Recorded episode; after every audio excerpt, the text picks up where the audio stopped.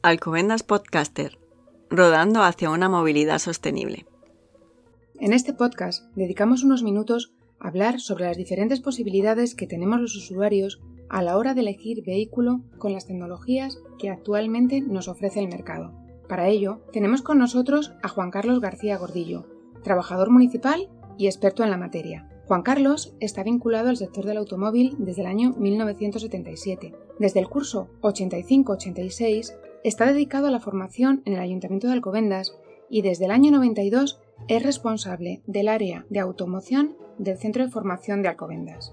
Durante su periodo laboral ha desarrollado e impartido cursos formativos dirigidos a jóvenes, adultos y profesionales del sector en las distintas especialidades, tanto técnicas como de gestión, organización, rentabilidad, peritación, etc.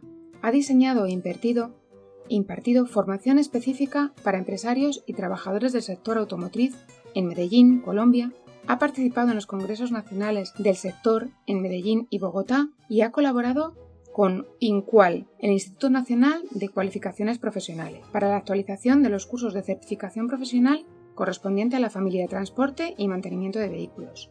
Desde el 2002 colabora como director del área técnica de ASETRA, la Asociación de Talleres de Madrid, y desde el 2004 también en CONEPA, la Federación Española de Empresarios y Profesionales de Automoción. En el año 2010, el Ayuntamiento de Alcobendas acordó concederle la placa de mérito a la colaboración. En su tiempo libre, le gusta dedicarlo a la práctica de deportes al aire libre, deportes de montaña, submarinismo y en especial al ciclismo deportivo, siempre deseando robarle tiempo al día para dedicarlo a la lectura.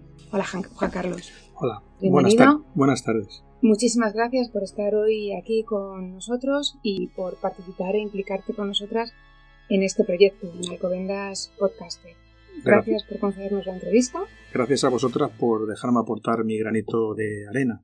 Va a ser seguro que una entrevista muy interesante. Espero, eso espero. Eso es. Hoy vamos a intentar ir en busca del vehículo hacia una movilidad sostenible.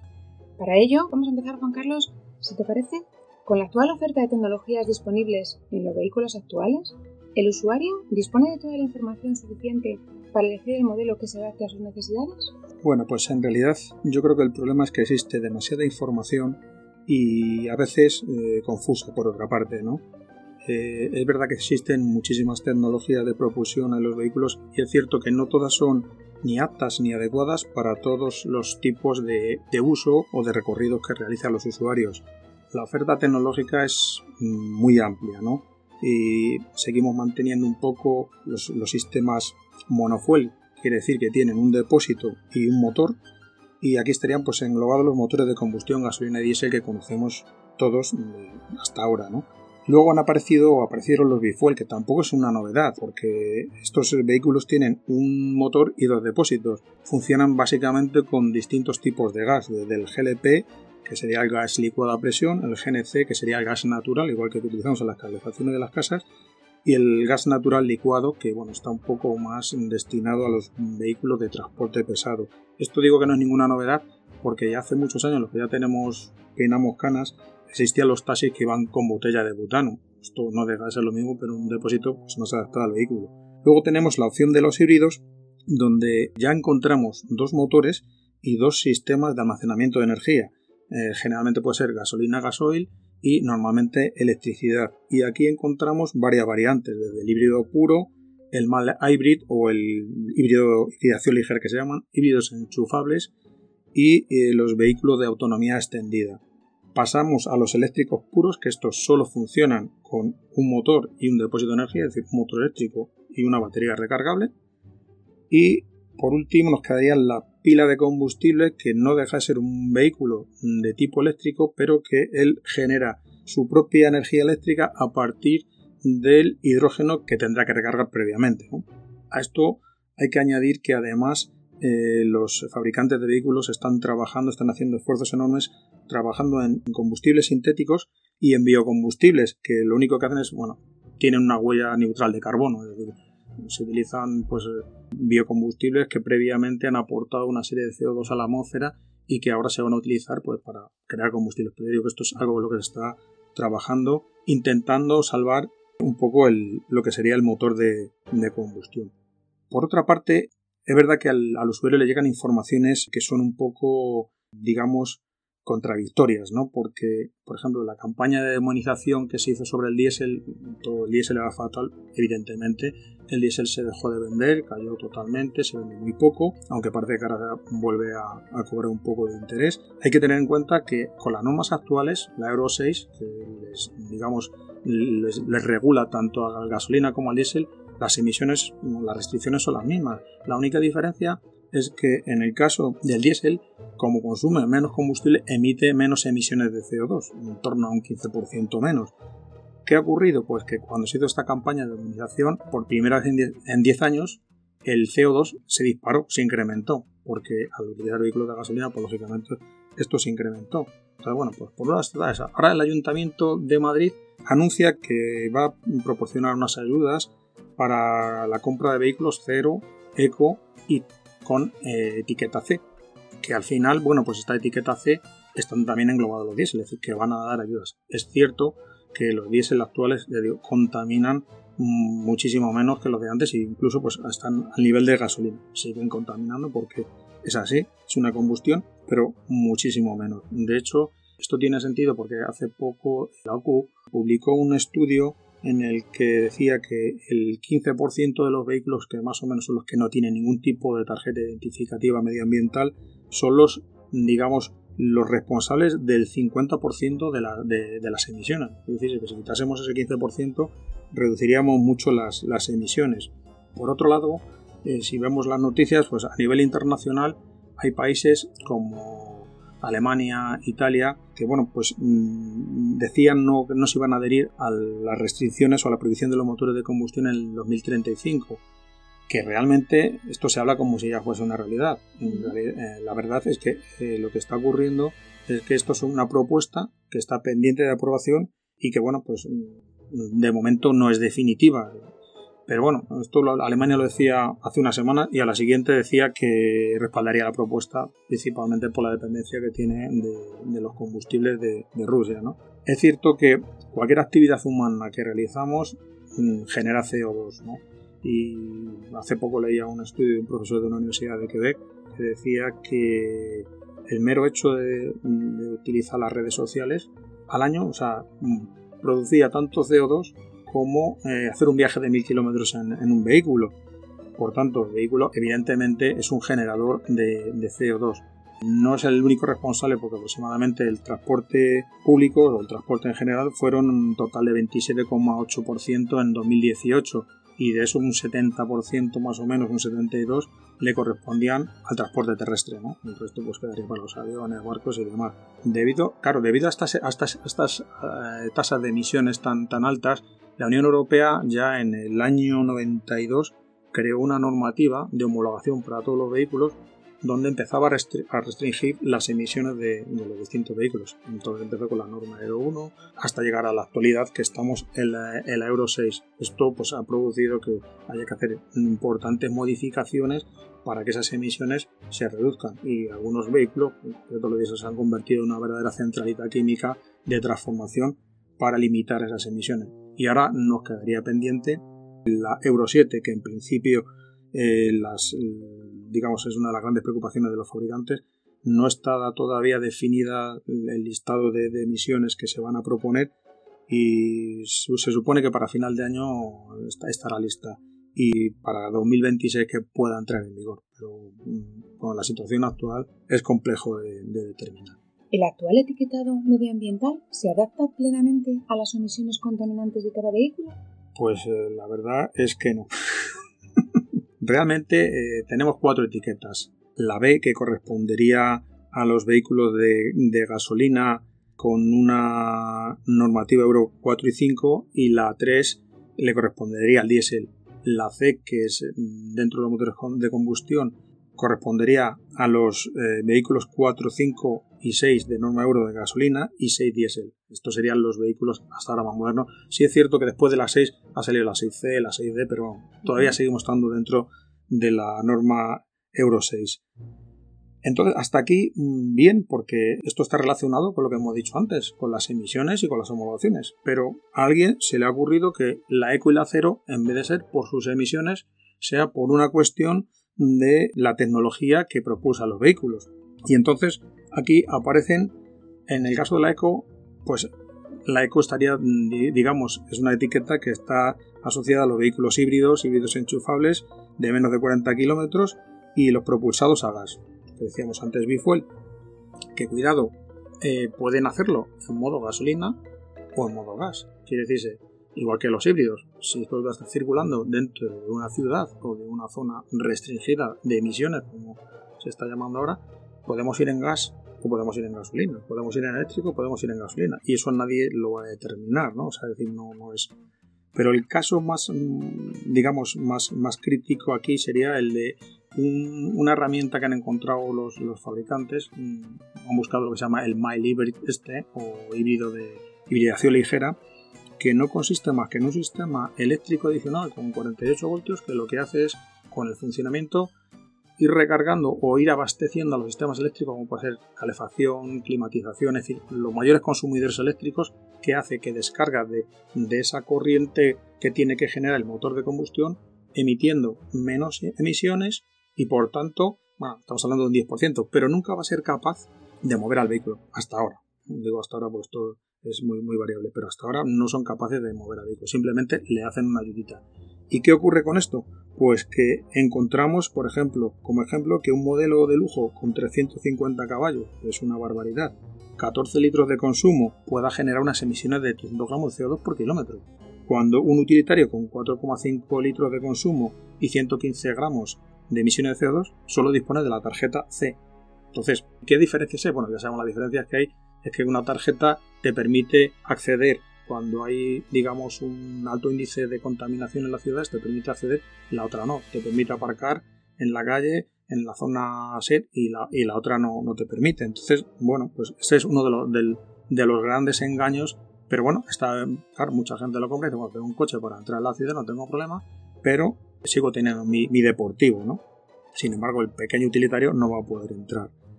En cuanto a la tarjeta cero, pues ocurre algo similar, porque aquí se incluyen todos los vehículos eléctricos, la batería, los de pila de combustible, eléctricos de autonomía extendida, que es una versión del de, vehículo eléctrico, pero que ese vehículo eléctrico, ese motor eléctrico, mm, la energía la obtiene de un pequeño motor de combustión que hace moverse el motor eléctrico, con lo cual pues también genera unas emisiones.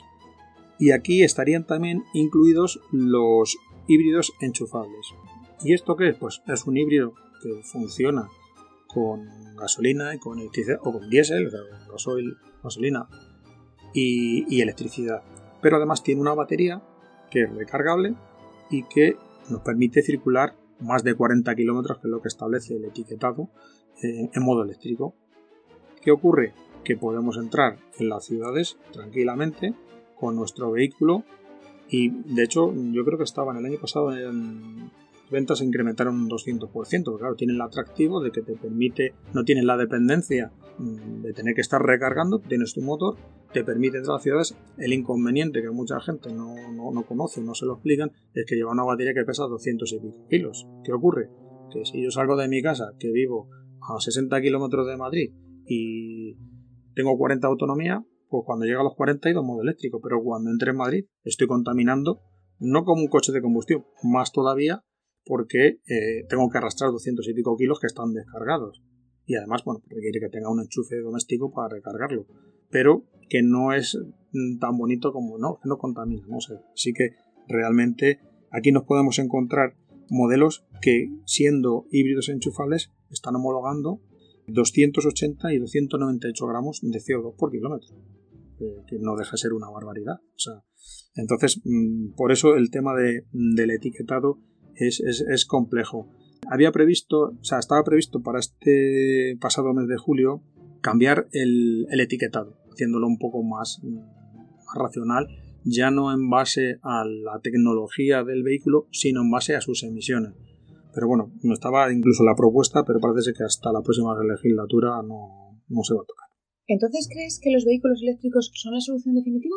Bueno, estamos en el camino. Yo creo que con el vehículo eléctrico estamos en el camino. El gran problema eh, que, desde mi punto de vista hay con el vehículo eléctrico es eh, la definición que están haciendo de él, ¿no? eh, eso de ver cero emisiones y sí es cierto que es un vehículo que mientras que está circulando eh, emite cero emisiones, pero lo que nadie nos cuenta es que mientras están recargando, ¿qué ocurre cuando están recargando sus baterías? Es decir, que de dónde proviene esa, corriente. Dependiendo de dónde esa energía proceda, pues podemos encontrar muchas diferencias en cuanto a tema de, emisiones. ¿De qué va a depender? del mix energético de, cada país.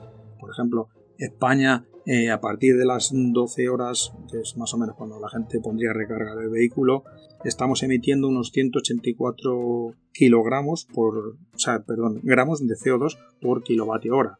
En el suroeste de Noruega estaríamos hablando de 24 gramos. Sin embargo, en Letonia estaríamos hablando de 716. ¿De qué va a depender esto? Pues de cómo tengamos esa energía eléctrica. Si utilizamos, en el caso de España, utilizamos renovables, gas, eh, hidráulica, pero en Noruega, por ejemplo, pues se utiliza mucho la energía hidráulica por, el agua que tienen. Sin embargo, en Letonia pues, están utilizando básicamente carbón. Esto hace que casi sea más contaminante que, un vehículo de, combustión.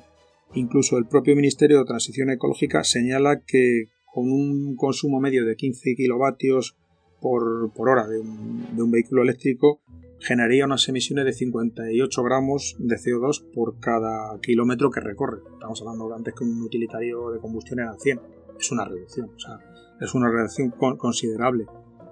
incluso la Agencia de Medio Ambiente Europea tiene un, un estudio en el que al final de todo concluye que el vehículo eléctrico en la actualidad, teniendo en cuenta también el tema de la fabricación de las baterías, Mm, reduce, es capaz de reducir un 17 y un, y un 30% las emisiones con respecto al motor de combustión con el MIS actual que hay en Europa. Es decir, que la reducción vemos que no es tanta, pero bueno, como decía antes, es, algo que, es suficiente. La compañía eh, Volvo, por ejemplo, que es una de las que está fabricando muchos vehículos eléctricos, mm, indica que contamina un 70% más fabricar un vehículo eléctrico que un vehículo de combustión no sería un problema si toda la energía que se utiliza para recargar los vehículos fuera sostenible, esa diferencia se recuperaría al final de, su vida, pero la vida útil del vehículo, pero si eso no es así, lo que ocurriría es que al final no, tendría sentido, porque nunca se llegarían a igualar. ¿Ventajas que tiene e inconvenientes el vehículo eléctrico?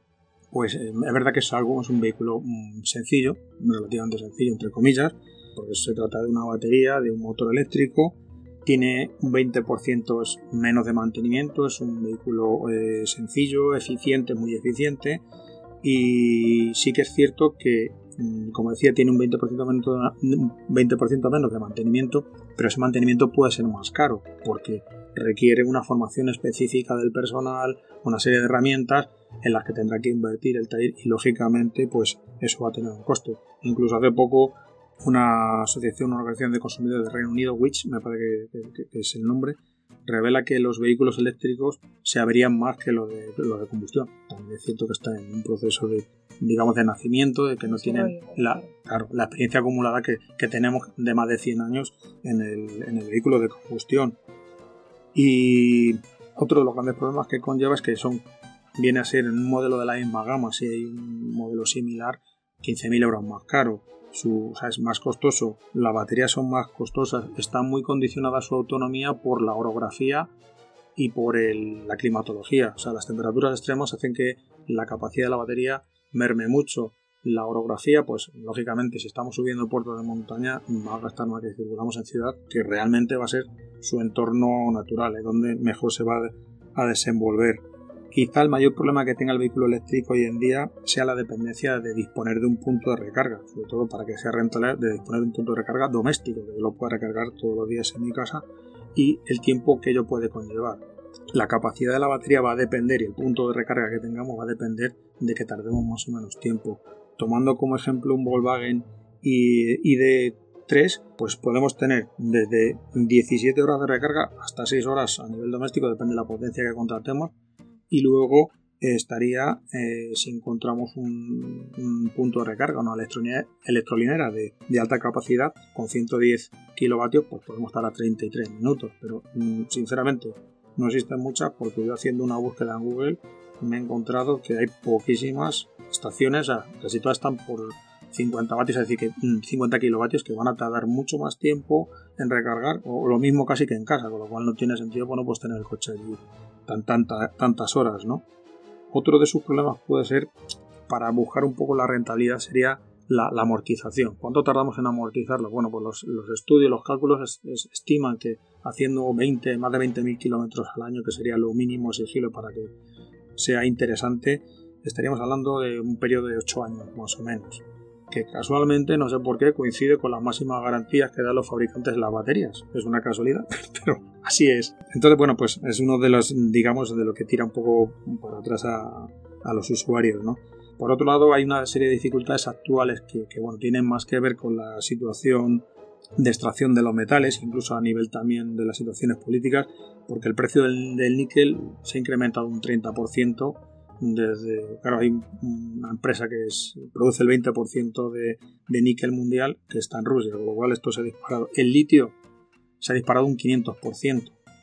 Eh, además, dicen los expertos que hasta 2040 se puede extraer litio, que después ya será muy difícil, que incluso reciclándolo como mucho llegará hasta 2100. Y el cobalto, pues igual, eh, China está haciendo acopio y ha, subido, se ha disparado un 63%. Estamos hablando de que hasta ahora hay un 9, un 10% de vehículos a nivel mundial que funcionen con tecnología eléctrica. Incluso el propio Elon Musk hace poco una entrevista decía que el coche eléctrico sería inviable si no se desarrollan nuevas baterías que, eliminen la dependencia de estos, de estos materiales, ¿no? que son tan escasos. Es cierto que hay unas investigaciones tremendas en el tema de baterías, se investiga cada día ser una cosa nueva, pero de momento lo que tenemos ahora mismo es el litio y, bueno, lo único que utiliza los teléfonos con sus ventajas y inconvenientes. Y Ahora esta situación, pues un poco también lo que conlleva la situación esta energética, la crisis energética es a que eh, hasta hace julio del año pasado el vehículo eléctrico era el más económico para poder desplazar por, por las ciudades si lo recargábamos en casa y ahora pues el GLP ya le ha adelantado. El GNC se ha disparado, que antes era también el más barato, se ha disparado porque es el gas natural. Entonces, lógicamente, se ha disparado y estaba más o menos a un precio de estaba lo mismo más o menos que si fuésemos en un diésel. O sea, mm, eso no... Entonces, bueno, pues todas esas eh, dificultades o inconvenientes, también tiene sus ventajas, son las que yo creo que al usuario todavía mm, está receloso de, adquirir un vehículo de estas características. Es complicado, ¿eh? son, muchas variables, son muchos factores y estamos actualmente, como dices, en un momento muy incierto como para, como para tenerlo claro, ¿verdad? Sí, sí, es difícil, la verdad que es difícil, yo lo entiendo. Y con respecto al hidrógeno, ¿qué futuro crees que tiene la tecnología del hidrógeno en el automóvil? Bueno, realmente el hidrógeno no, es un combustible como tal, es un vector energético y esto qué, quiere decir, pues es un transportador de la energía. lo bueno, la, buena noticia es que el hidrógeno es mm, lo que más abunda en el universo. Concretamente, el 75% de la materia visible eh, en el universo está compuesto de hidrógeno. Las estrellas básicamente están compuestas por hidrógeno el gran problema que tiene es que nunca se encuentra aislado, es decir, no encontramos el hidrógeno aislado, lo vamos a encontrar en otros elementos, en el caso de, por ejemplo, en el agua, en el carbón o en el gas natural. Y dependiendo cómo intentemos extraer ese hidrógeno, tendremos un hidrógeno más limpio o menos limpio. La manera más habitual o, más limpia sería obtenerlo mediante electrolisis. O es decir, eh, meter el, agua dentro de un electrolizador, que es como se conoce el, nombre que se conoce, y mediante esa energía eléctrica lo que vamos a hacer es separar el oxígeno y el hidrógeno. Hidrógeno lo almacenaríamos para poderlo utilizar para distintos tipos de energías y bueno, pues el oxígeno quedaría ahí que, bueno, pues tampoco iría a la atmósfera a parar. Eh, lo ideal sería que para que el hidrógeno sea verde, sea realmente eh, aceptable y sano para el medio ambiente sería que procediese de energías renovables totalmente, es decir, fotovoltaica, eólica, geotérmica, mareomotriz, es decir, de cualquiera de las que no necesiten de, otros combustibles y menos que sean de tipo fósil, porque si no hacemos poco, ¿no? Incluso hay gente que opina y que, que es pensar y dice, bueno, ¿y para qué voy a aplicar yo electricidad para obtener hidrógeno si esa misma electricidad la puedo utilizar para cargar la batería. Como que no tiene sentido, ¿no? Tiene lógica. Tiene lógica, ¿verdad?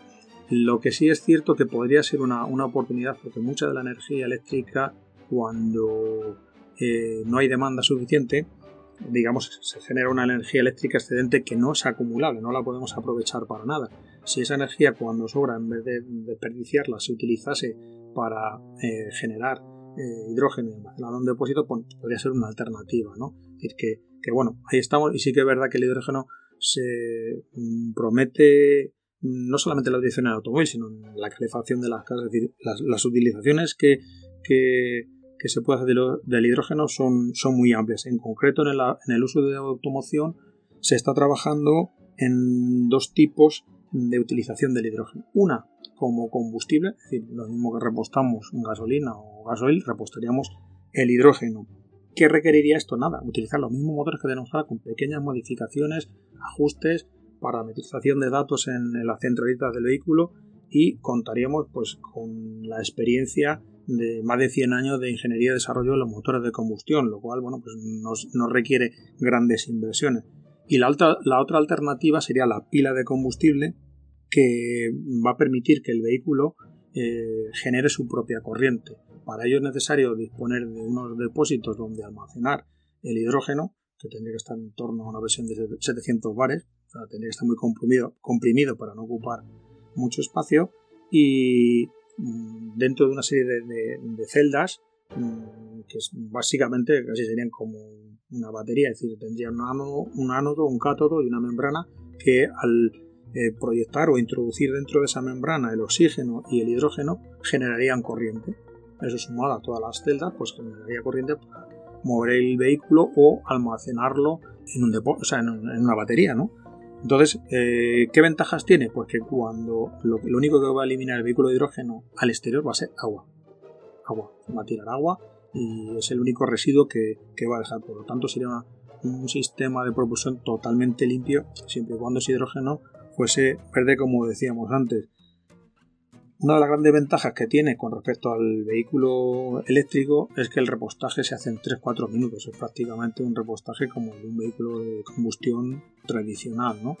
Y, mm, por ejemplo, ahora el, Ayuntamiento de Madrid acaba de homologar el, primer vehículo, el primer taxi eh, que funciona por hidrógeno, como probablemente es un Toyota Mirai, eh, con el gran reto de, superar la dificultad de repostaje, porque en España de momento solo hay nueve hidrogeneras y tan solo una de ellas es, pública únicamente para vehículos Toyota, con lo cual no pueden repostar de momento el resto de los vehículos. Pero sí es cierto que, se están haciendo proyectos y, está previsto implantar plantas de, de generación de hidrógeno para repostaje de vehículos en distintos puntos pero bueno, todavía es una tecnología demasiado incipiente, demasiado nueva y mm, en la que queda mucho por desarrollar. Pero sí me sorprendió hace poco que en el manual de reforma de importancia, la, séptima revisión que, bueno, ya está prevista, está en, modo de, consulta, eh, que serían todas esas reformas que se puede hacer a un vehículo, ya sí que aparece la posibilidad de a un vehículo normal adaptarle una pila de hidrógeno o un motor de combustión propulsado o alimentado por, hidrógeno. Es decir, que ya se empieza a contemplar, con lo cual parece que, futuro va a tener. Pero queda mucho. Vamos por buen camino y queda mucho por queda, queda mucho, sí. Teniendo en cuenta todo lo que nos has contado, ¿qué consideraciones debería tomar el usuario a la hora de adquirir un vehículo nuevo? Bueno, pues básicamente mm, depende de, varios factores, ¿no? El, el principal, presupuesto disponible, porque ya hemos dicho la diferencia que hay entre un vehículo eh, de gasolina normalito y un vehículo eléctrico. Hay un, salto económico considerable. Después, el tipo de recorrido habitual. Es decir, yo me muevo básicamente por ciudad, viajo, hago grandes recorridos, tengo que entrar en las ciudades. Dispongo de un punto de recarga en doméstico en mi casa para poder recargar, porque si no, evidentemente no voy a andar recargando por la calle todas las noches. Esto es algo que vas a tener que hacer prácticamente a diario en función del, kilometraje que hagas recordando que para amortizarlo es conveniente hacer una cantidad de, kilómetros importante. Y luego pues también está el factor de necesito una etiqueta para entrar a la ciudad. Trabajo en Madrid y sí o sí tengo que bajar en coche. Entonces necesito una etiqueta E, una etiqueta cero. Entonces eso mm, va a ser determinante a la hora de elegir el tipo de vehículo. Yo como, como recomendación así general, cada caso es un mundo, ya digo, para gente que haga pequeños recorridos cortos, urbanos o bien mixto, que de vez en cuando salga esporádicamente el fin de semana en vacaciones, pues creo que el vehículo de gasolina sigue siendo una opción todavía bastante, bastante viable, o sea, que es, y además asequible, ¿no? El, el diésel, pues igualmente, lo que pasa es que yo el diésel sí que lo recomendaría para grandes recorridos, para gente que todos todos los días hace un mínimo de kilómetros, 20, porque un diésel actual meterlo y moverlo por una ciudad es destrozarlo.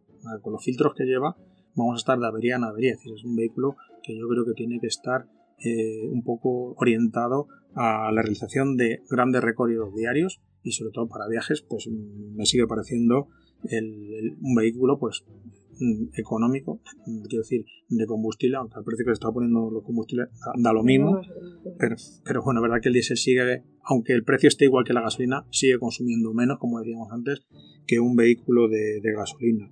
Los vehículos híbridos, bueno, pues es una opción muy buena porque nos permite movernos sin tener la dependencia de un punto de recarga y podernos mover eh, por, tanto por, en ciudad como en, viajes en carretera, es decir, que sería para un uso mixto urbano, sería una opción mm, bastante asequible, no es una, no lleva una batería que sea muy pesada, entonces, bueno, pues nos puede dar ese jueguecillo de, poder economizar eh, y contaminar algo menos cuando vamos en modo eléctrico, que también donde mejor se van a mover es sobre todo en, entornos urbanos, ¿no? Pero bueno, es verdad que los que están desarrollando ahora también en carretera funcionan bastante bien.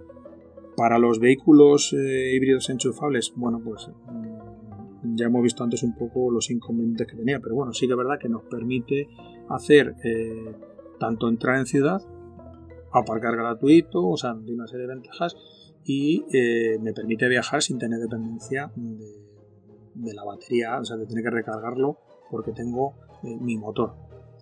Lo, cierto es que, claro, si haces un viaje, como decíamos antes, es un viaje largo y tengo que estar gastando 200 y pico kilos de batería, el consumo se va, se va a disparar y las, las emisiones también. Entonces es un poco adaptarlo, pero sí tener esas consideraciones, mientras que para el eléctrico, por ejemplo, mm, yo aquí hago una diferenciación entre pequeños y grandes. Los pequeños sí que creo que están muy orientados a, moverse en entornos urbanos, en ciudades, en poblaciones, pequeños recorridos, mientras que el grande sí que lo dejaría. no quiere decir que con uno pequeño no puedes hacer una, excursión extraurbana, pero sí midiendo un poco, porque normalmente está más limitado de autonomía, ¿no?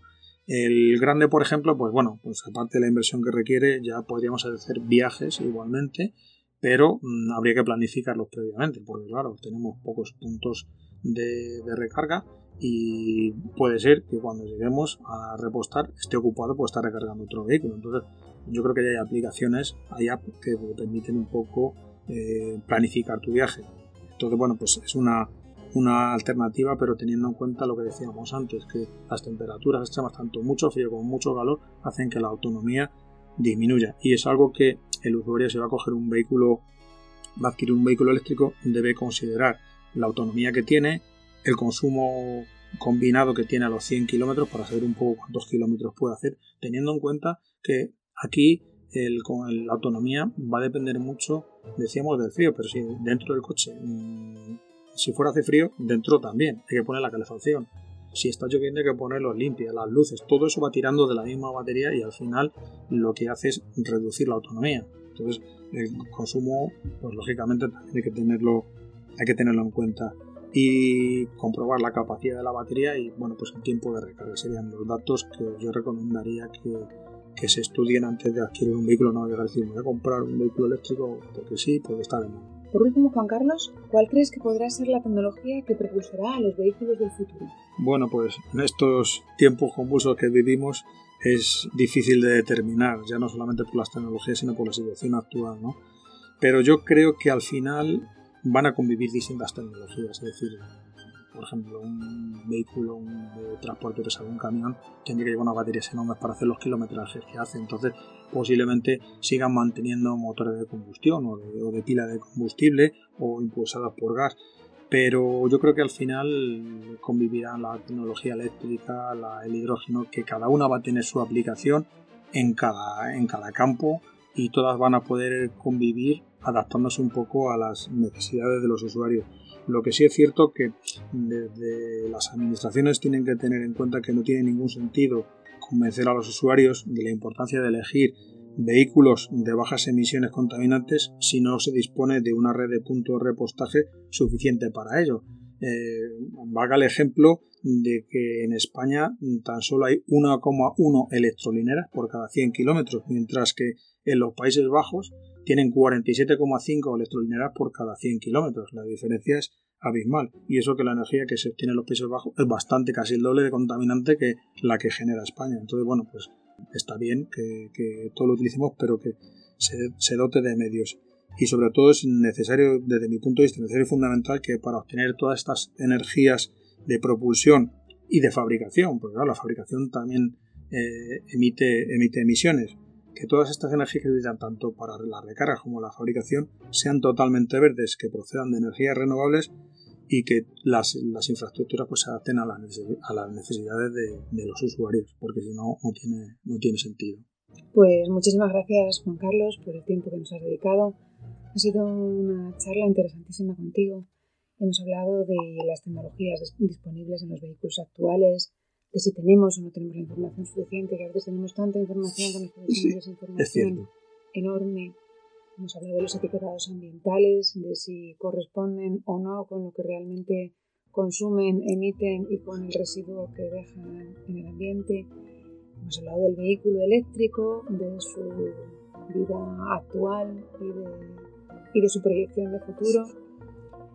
Hemos hablado también del hidrógeno, como, un vehículo con mayor proyección de futuro, como algo que, que, actualmente vislumbra buen escenario, pero que está todavía pues, muy en pañales, ¿no? Muy iniciándose.